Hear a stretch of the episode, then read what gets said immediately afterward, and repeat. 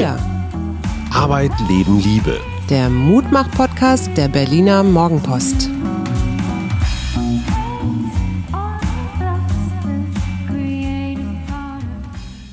Hallo und herzlich willkommen heute an diesem Montagmorgen. Mein Name ist Suse Schumacher und mir gegenüber sitzt der Ausgeschlafene. Hajo Schumacher und wir wollen noch mal zurückgucken auf die Corona-Demo. Ich habe mich da tatsächlich mehrere Stunden rumgetrieben, während meine bezaubernde Gattin auf einer Fortbildung in Sachen positiver Psychologie war. Also in einem völlig anderen Universum. Ja, komplett. Ist Aber es irre, ne? wirklich, ja, ich war da auch wirklich so auf der Insel der Seligen. Ich habe zwar mitgekriegt, dass ab und zu mal Hubschrauber flogen, Aber so viele waren aber das ja auch nicht. und abends, abends fuhr dann ähm, Polizei, weiß ich nicht, Kolonne an mir vorbei, aber äh, an sich habe ich eigentlich gar nicht viel mitgekriegt. Also sagen wir mal so, in Treptow war entspanntes Miteinander. Und wie war es bei dir? Du warst ja richtig mittendrin, ne? Naja, das Problem war erstmal, was zieht man an? Ja. Also, was zieht man an zu so einer Demo? Weil ich bin ja nicht Mitläufer im Nee, Sinne eben. von, ich teile die Ziele oder was auch immer da die, die Idee eigentlich war. Ich habe das gar nicht so richtig verstanden. Das heißt, ich musste mich ironisch distanzieren, was aber doof ist, weil am Ende wirst du ja mitgezählt ne? Ja. als, als Teilnehmer. Ja, wie ist das denn überhaupt? Waren da überhaupt mal Leute mit Maske oder waren die? Nein. Nein. Also das ist das Und war wa- das erste riesige Unterscheidungsmerkmal. Wer eine Maske sichtbar trug und zwar Ja. gar nicht vor der Nase unbedingt, sondern auch irgendwo am Arm oder unterm Kinn, Ja. der fiel schon auf. Ja. Und, Und- das waren nicht viele. Und wie fühlt man sich, wenn man da so mit einer Maske durch eine Menge läuft, die genau das Gegenteil fordert? Also erstens mal muss ich sagen, dass ich ein sehr silbernes Discohemd besitze, das Modell John Travolta. Und das habe ich angezogen, weil ich wollte nicht Alu-Hut sein, aber Alu-Hemd, so als ironische Brechung. Und habe dann doch wirklich viel Maske getragen, immer da, wo ich das Gefühl hatte, jetzt wird's hier ein bisschen zu nah. Ich hätte ehrlich gesagt mehr Feindseligkeit erwartet. Also ich habe ein paar Mal gehört, nimm den Lappen weg, aber eher so ein bisschen lustig, jetzt nicht so hammeraggressiv. Die Leute guckten mich an, weil es völlig klar war. Also der Kodex ist völlig eindeutig, wer eine Maske hat, gehört nicht zu uns. Ja. Das ist das Symbol ja. ja. für alles. Ja. Maulkorb. Ne? Also dieses, ähm, dieser Zusammenhang, die Maske ist gleichzeitig, nimmt uns unsere Persönlichkeit, ist ein Maulkorb, ist irgendwas Erzwungenes.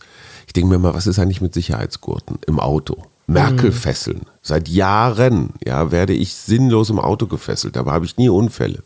Dann war ich auch noch gegen die Hauptlaufrichtung. Also ich bin praktisch von der Goldelse, von der Siegessäule gekommen und dann so Richtung Brandenburger Tor. Ja. Erst mit dem Rad. Dann kam ich mit dem Rad nicht mehr durch, weil es einfach zu eng war. Ich wollte da auch niemanden irgendwie bedrängen oder so. Habe ich das Rad an den Baum gestellt, abgeschlossen. Am nächsten Tag erst wiedergeholt und das Ja. Rad war komplett unbeschädigt. Es gab keinerlei Müll in meinen Satteltaschen. Also es war auch so, dass diese Demo jetzt nicht übermäßig aggressiv war oder böse. Ja. Und ja, natürlich gab es Rechte, natürlich gab es Reichsflaggen. Alle haben von dem Vorfall am Reichstag gehört, wo da die paar Verrückten die Treppen hoch sind. Genau, damit wollte ich auch noch reden. Habe ich mit dir. nichts von mitbekommen. Also ich als so ganz normaler Mitläufer, es war nicht meine Gesellschaft, aber es waren auch nicht nur Nazis. Und was, ja genau, das wollte ich gerade fragen. Was würdest du, wie würdest du diese Leute schildern, die da waren?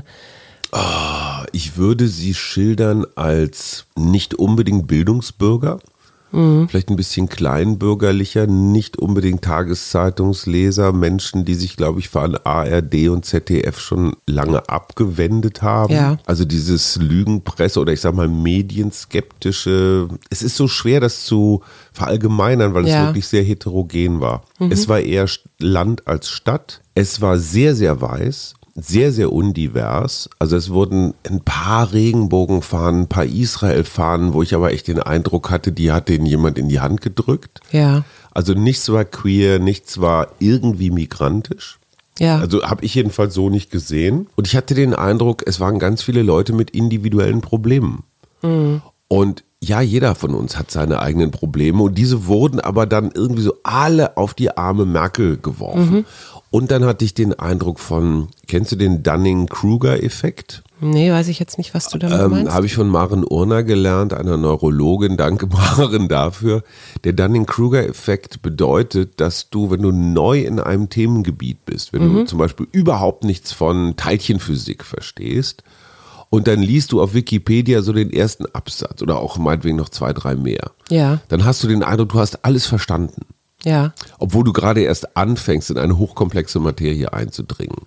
Das heißt, irgendein Klapskali erklärt mir auf drei Sätzen, warum es den Klimawandel nicht gibt und weil es ihn immer schon gegeben hat. Mhm. Und dann weiß ich, bin ich fest davon überzeugt, dass, dass ich weiß, warum der Klimawandel nicht existiert. Mhm. Also es ist nicht mal mehr Halbwissen, sondern es ist wirklich nur so. Und ich habe den Eindruck, dass bei ganz vielen dieser Verschwörungserzählungen dieses Halbwissen eine Rolle spielt. Ja, ja es gibt Bill Gates, aber ja, das war's ich glaube dann auch. tatsächlich, dass du recht hast. Ich glaube aber auch im, in der Morgenpost gibt es ein äh, Interview mit Peter Waschburger und das ist ein Biopsychologe, ah. der sagt, das Entscheidende dabei ist, dass wir hier ähm, so einer emotionalen Masse gegenüberstehen. Mhm. Ne? Also der sagt, dass es Impulse gibt, äh, also Selbstkontrolle und so weiter, das regelt alles unser Großhirn, also das ist hier mhm. frontal, frontaler Kortex. Mhm. Aber die, äh, es gibt noch Impulse aus Hirnregionen, die das motivationale, emotionale Verhalten steuern und die sind eben wesentlich älter. Also, mhm. weil die sitzen letztendlich im Stammhirn in so emotionalen Situationen und es ist ja auch so eine Demo ist ja auch emotional oder eben in so einer unsichtbaren Gefährdungssituation mhm. gibt es eben Menschen, die dann sehr emotional reagieren und die sind letztendlich nicht mehr rational erreichbar. Was mir noch auffiel, ist, äh, ich hatte so den Eindruck von, das sind Menschen, die auch gerne so Fantasy-Spiele oder Filme gucken mhm. oder Mittelaltermärkte besuchen. Ja. Also Menschen, die auch so ein bisschen in so einer anderen Elfen, Elben, Elbenwelt leben. Ich meine das jetzt gar nicht ganz böse, aber die Linie zwischen Realität und Erzählung ja. verschwimmt. Ja. Und du Aber siehst dich selbst in so einer Märchenwelt und da gibt's natürlich ganz viel Böses. Ja, ich fand halt ähm, den Gedanken zu sagen, hey, wir haben es hier auch mit Leuten zu tun, die so Abwehrstrategien haben, die sind eben gar nicht mehr rational, weil das eben so emotional mhm. gesteuert mhm. ist. Ganz interessant, weil ich wirklich an diese ersten Diskussionen dachte, die ich mit einer Freundin hatte wegen Impf, Impfen. Ne? Mhm. Also da mischte sich das so ganz doll rein und das ist, glaube ich, auch das Problem. Hattest du keine Sorge, dass du selber erkannt wirst? wirst als ein Journalist oder, ja, ich, oder hast ja, du mit Leuten geredet? Ich bin ja nicht geheim da. Ja. Also es ist Öffentlichkeit, im besten Sinne Öffentlichkeit und ich kann dahin, solange ich da niemandem irgendwas tue und ich war da wirklich zum Zwecke der Informationsgewinnung. Und hm. man muss mal sagen, der überwiegende Teil der Leute war friedlich. Also es war keine Krawalldemo. Ja. Du hast immer mal wieder so dieses Sturm auf Berlin, das war ja eines der Motti, der Motten, mhm. ähm, gesehen. Fand ich aber nicht so dramatisch. Irgendwo stand Esoterik Muttis. Das hat es schon auch ganz gut beschrieben. Mhm. Interessanterweise extrem humorlos. Ich kenne das von anderen Demos oder ganz besonders von der Love Parade, die ja ursprünglich auch mal eine politische Demonstration war dass da lustige Aufzüge, transparente Sprüche, irgendwas ist null. Mhm. Und das andere, was sie auch zusammengehalten hat, ist diese ganz merkwürdige Frühererzählung. Mhm. Es gab früher eine Zeit, wo alles in Ordnung war wo Männer und Frauen noch die Kinder gemacht haben, wo das Wasser noch sauber war, wo die Politik noch nicht korrupt war. Und ich glaube, dieses früher gab es nie. Ja. Ne, aber das ist die alte Geschichte mit den alten Apfelsorten und ach und der entschleunigten Zeit. Und also Entschuldigung, wann gab es dieses früher? Die Nazis haben mal irgendwann ich, erzählt, dass es das gibt, ich, aber es gab das nie. Ich habe, ähm, du weißt ja, ich habe ja diese unsere neue Rubrik der Schriftsteller und ja. so. Ich antworte jetzt mal, indem ich wieder was vorlese heute. Du okay. darfst nachher auch wieder raten. Erster Akt. Glockenturm eines Bahnhofs, bevor der Vorhang aufgeht. Dann die Inschrift Güllen, offenbar der Name einer kleinen Stadt, die im Hintergrund angedeutet ist. ruiniert, zerfallen. Auch das Bahnhofsgebäude verwahrlost, je nach Land mit oder ohne Absperrung. Ein halb, zerrissenes, ein halb zerrissener Fahrplan an der Mauer, ein verrostetes Stellwerk, eine Türe mit der Aufschrift Eintritt verboten. Dann in der Mitte die erbärmliche Bahnhofstraße und sie nur angedeutet. Links ein kleines Häuschen, kahl, Ziegeldach, zerfetzte Plakate an der fensterlosen Mauer. Links Tafel, Frauen rechts, Männer alles in einer heißen Herbstsonne getaucht. Vor dem Häuschen eine Bank, auf ihr vier Männer, ein fünfter aufs unbeschreiblichste verwahrlost wie die anderen, beschreibt ein Transparent mit roter Farbe, offenbar für einen Umzug. Willkommen, Clery. Das donnernde, dampfende Geräusch eines vorbeirasenden Schnellzugs vor dem Bahnhof der Bahnhofsvorstand salutiert. Die Männer auf der Bank deuten mit einer Kopfbewegung von links nach rechts an, dass sie den vorbeirasenden Express verfolgen. Der erste. Die Gudrun, Hamburg, Neapel. Der zweite. Um 11.27 Uhr kommt der Rasen Roland, Venedig, Stockholm. Der dritte. Das einzige Vergnügen, das wir noch haben. Zügen nachschauen.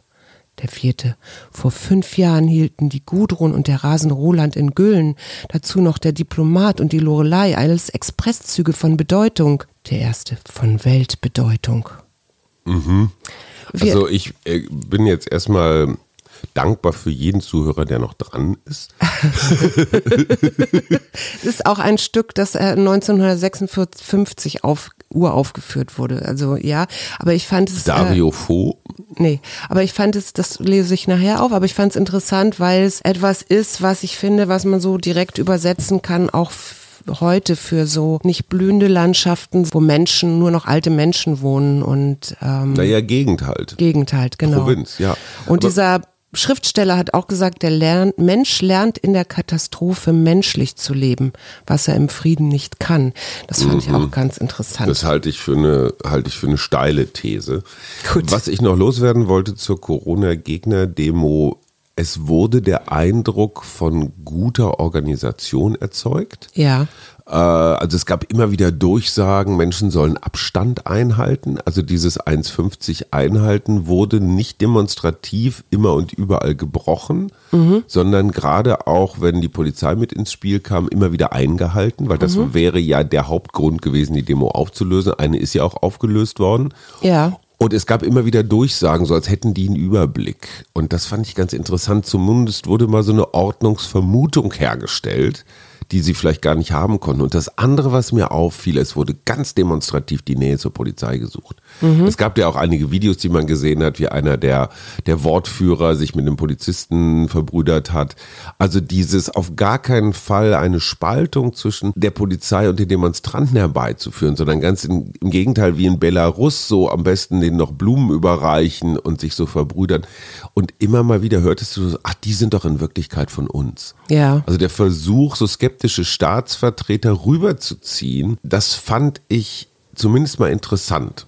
Und es ist natürlich wahnsinnig schwer zu beurteilen, wie die Polizei in Gänze darauf reagiert hat. Du hast ja dann auch Mannschaftswagen von überall her gesehen, ne? aus mhm. Bayern, aus Sachsen. Mhm. Die Jungs haben natürlich auch keinen Bock, das ganze Wochenende in ihren schweren Anzügen da in den Wannen zu sitzen und dann auf 500 Kilometer mhm. über die Autobahn zurückzubraken. Die entscheidende Frage ist, verstetigt sich da was? Entsteht da was? Ich erinnere genau, das hätte ich dich jetzt auch An gefragt. die ersten Pegida-Demonstrationen, wo manche von uns auch gesagt haben, ach, lass die Schwachköpfe doch. Ich glaube, man kann nicht jedes Wochenende nach Berlin fahren. Das ist dann irgendwann eine Ressourcenfrage. Und die zweite Frage ist, gibt es naja, der Gegner ist der gemeinsame, das ist die Kanzlerin. Das Symbol ist das gemeinsame, weg mit der Maske. Und dann hört es auch schon fast auf. Ne? Also Weißt du ganz ehrlich, ich habe heute irgendwo gelesen, 25 Millionen Infizierte weltweit, ja? ja? Das ist ja jetzt keine kleine Zahl oder so. Wie sieht denn das Ausland auf uns, wenn dieser, wenn die selber, äh, wenn die hier Menschen sehen, die gegen Maskenpflicht demonstrieren?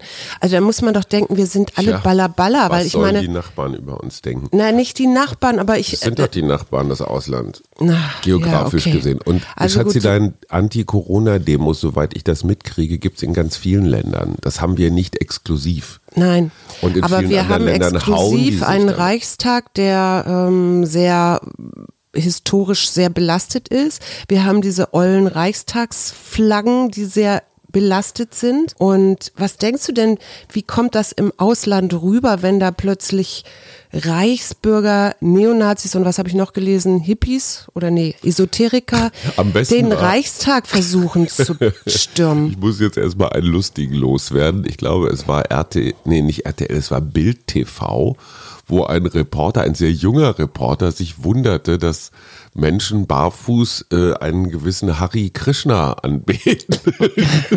ich kenne das nur von Otto Walkes, dieses Wortspiel.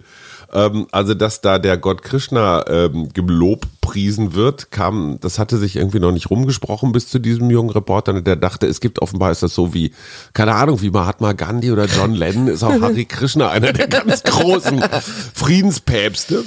Das, das war lustig. Wie kommt das im Ausland an? Also, mal eine ganz andere Baustelle. Wir nehmen Greenpeace. Ja. Was hat Greenpeace zu einem großen Erfolg verholfen? War das Inszenieren von Bildern. Ja, Mhm. also du hast ein kleines Schlauchboot, da sitzen zwei, drei verwegene Menschen drin und die Und fahren dann so ganz knapp vor so einem Walfänger lang. Mhm. Oder Greenpeace klettert auf irgendeinen so einen riesigen Schornstein und entrollt ein Plakat. Das heißt, relativ wenige Menschen versuchen mit einer sehr aufmerksamkeitsstarken Guerilla-Aktion versuchen, die Bilder zu Ja. herzustellen. Ich habe das mit dem Reichstag überhaupt nicht mitgekriegt und die anderen, anderen Leute auch nicht, mit denen ich da war. Das heißt, das war so ein bisschen so eine Guerilla-Aktion. Ne, irgendwo schaffst du halt den Durchbruch. Die hatten da ja auch so, Und ein Mahn, so eine Mahnwache. Wusstest du das? ja, Schatz, klar. Und am russischen Ehrenmal, es gab auch eine Pro-Putin-Demonstration. Ja. Also es gab, es gab alles. Ja. Ja, nur es ist Klar. nicht so, dass das eine zentrale Veranstaltung war, sondern das musst du dir vorstellen wie so ein, ja, wie so ein Jahrmarkt und Ja. überall passierte etwas. Ja. So, und jetzt hast du eine Handvoll Idioten, die mit ihren Reichsflaggen vor den Reichstag kommen und alle reden darüber. Mhm. Obwohl das wirklich nur ein, klei- ein klitzekleiner Teil war, der an den ganz vielen Menschen vorbeigegangen ist. Und jetzt komme ich nochmal auf die andere Seite, nämlich deren Perspektive. Diese Schlacht um Zahlen, wie viele waren das eigentlich? Wir Ja. erinnern uns an das letzte Mal, als es angeblich 13.000 waren und die Ja, Veranstalter von Parades 1,3 Fotos Millionen. benutzt haben, ne, um zu sagen, guck mal, wie So. viele wir sind. Aber es waren auf jeden Fall mehr als 20.000. Also ich bin jetzt auch kein Demozahlenschätzer, aber Ich habe irgendwo gelesen, 38 38.000 waren es. Sagen wir mal so, diese total unterschiedlichen Wahrnehmungen äh, sind möglich. Ne, wer nicht da war, möchte vielleicht glauben, es waren wenig. Wer da war, möchte glauben, es waren ganz viele. Du bist objektiv umgeben von Menschen. Diese Demo verändert nichts. Wer diese Leute unappetitlich findet, wird es auch weiterhin tun und wird dafür jede Menge neue Anlässe haben. Und wer diesen Staat verachtenswert findet, der hat dafür auch ganz viele Ja, Andockpunkte. aber ich finde immer so gruselig, wenn die dann auch noch mit Judensternen und solchen Sachen kommen, weil ich finde, Die habe ich zum Beispiel nicht gesehen. Ich habe Davidsterne gesehen. ja, Also die, die israelische ja, Flagge. ja, okay. Na, ich, ich mach mal hier weiter nochmal mit meinem Schriftsteller. Der Pfändungsbeamte kommt aus dem Häuschen. Guten Morgen, Herr Bürgermeister. Grüße recht herzlich. Der Bürgermeister, was wollen Sie denn hier, Pfändungsbeamter Glutz? Der Pfändungsbeamte, das wissen, Herr Bürgermeister, schon. Ich stehe vor einer Riesenaufgabe. Pfänden Sie mal eine ganze Stadt.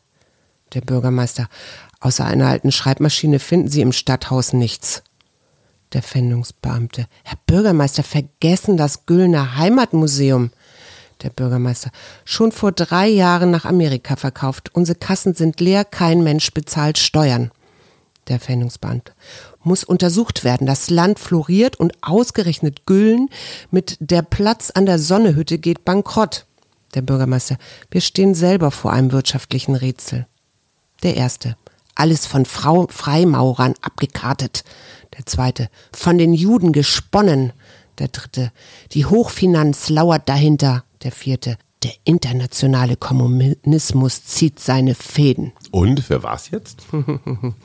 Friedrich Dürrenmatt. Ach, natürlich. Und klar. das Stück heißt Nicht die Physiker. nicht die Physiker, sondern auch in der Schule geliebt, weil, wobei ich die wirklich gerne gelesen habe, die Sachen. Der Besuch der alten Dame. Natürlich, natürlich. Wo wir gerade bei D sind, ich habe noch David Richard Precht, ich habe Daniel Kehlmann, nur Männer komischerweise, Durs Grünbein, Dan Deiner, glaube ich eher so ein Essayist. Äh, ich habe bestimmt noch ganz viele vergessen, oder? Wir haben bestimmt viele vergessen. Ah. Alleine auch, ich bin ja jetzt hier immer in so diesen alten Schriftstellern, wobei ich das, ich finde das hoch aktuell. Also deswegen habe ich das auch jetzt ausgewählt. Aber vielleicht sollten wir auch mal welche nehmen, die, die jünger sind oder gerade vielleicht auch interessant. Was ist ich, dein Motto für die Woche, Cherie? Nee, ich möchte noch eine Widmung loswerden. Ja. Und zwar für das Schuppentier. Mhm. Äh, auch Pangolin genannt, das nämlich am weltweit am häufigsten gewildert und illegal gehandelt wird. Das wusste ich überhaupt nicht, weil ich die die, diese Schuppentiere, die ja auch als Artischocken mit Schwanz oder wandelnder Kiefernzapfen bezeichnet werden, gar nicht so im Fokus hatte. Aber es gibt, wie gesagt, immer weniger, noch weniger als Nashörner so in etwa, weil angeblich diese Schuppen irgendwelche Wirkungen auf dem asiatischen Markt haben, aber auch afrikanischen. So, und mein Motto dieser Woche ist Weiß ich, ich habe gerade keins. Hast du eins? Ja, Kopf hoch und weitermachen. Und was die Verlosung meines neuen Buches, was in den nächsten Wochen tatsächlich rauskommen soll, verriet der Verlag, angeht. Es kommen immer noch Nachläufer, die sich bewerben, weil sie gut begründen können, warum sie dieses Buch, das wir hier einmalig verlosen, unbedingt gewinnen müssen. Das Rätsel lösen wir auch diese Woche. Wir wünschen ein wunderbares Start in die neue Woche und viele liebe Grüße.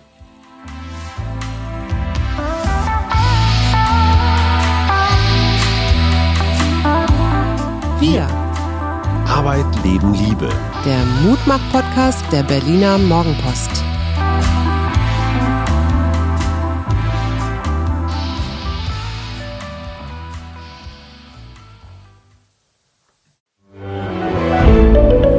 Ein Podcast von Funke.